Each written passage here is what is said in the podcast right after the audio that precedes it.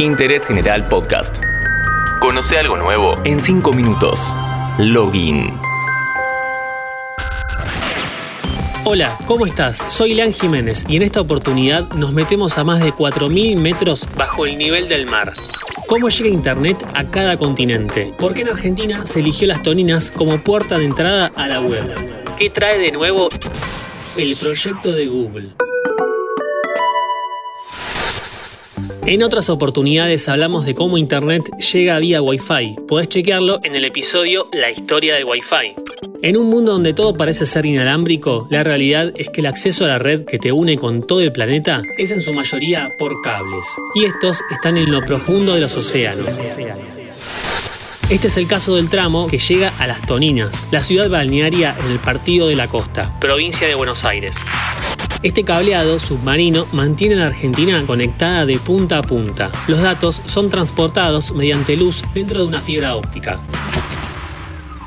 El servicio está compuesto por Level 3, South America 1 de Telefónica, Atlantis de un consorcio de compañías europeas y estadounidenses, el Bicentenario de las empresas Antel y Telecom y Tanat de Google, que une Argentina, Brasil y Uruguay. En 2023, esta última sumará Firmina, el cableado más largo del mundo que unirá Estados Unidos con Praia Grande, Punta del Este y Las Toninas.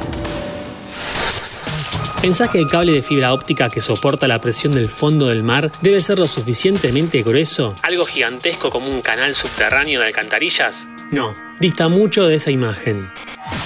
El cable de fibra óptica es del tamaño de un pelo. Tiene cuatro pares de hilos finos que transmiten la información en forma de luz. Lo que se ve tiene 7 centímetros de diámetro. Obviamente ese cable viene protegido con una malla y un tratamiento para que soporte la intemperie. La decisión de plantar base de operaciones en la ciudad balnearia se debe principalmente a su tipo de terreno.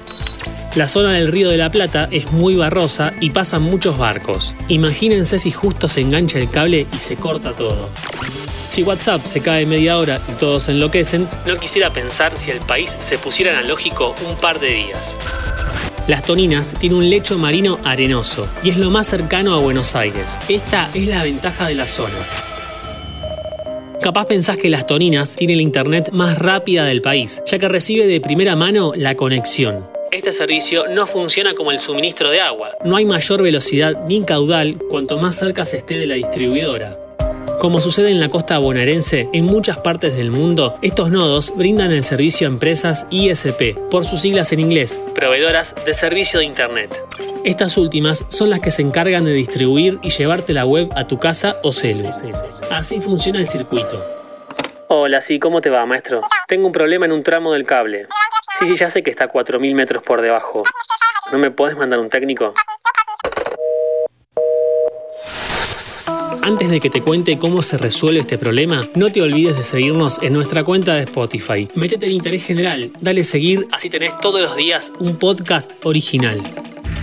Estos cables están bajo tierra y se instalan con grandes barcos que, siguiendo las rutas marítimas, arrastran el cable de un punto a otro. Un fallo en un tramo es algo que sucede muy de vez en cuando, por lo general cada 5 años. En caso de que pase, Level 3, por ejemplo, tiene un anillo en toda Latinoamérica que le sirve de protección. Entonces, si ocurre algún corte en el Océano Atlántico, el tráfico sale por el Pacífico y viceversa. Hay multiplicidad de caminos que no permiten que un sector se quede sin internet. Para que esto suceda, debería haber dos cortes. A menos que sea un sabotaje, es casi imposible.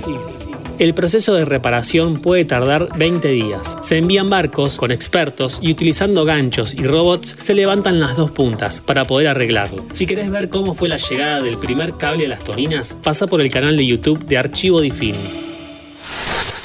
Por último, el cable debe llevar una corriente eléctrica de alto voltaje suministrada por estaciones con tomas a tierra en cada extremo, alimentando amplificadores en el fondo marino que aumentan la luz óptica.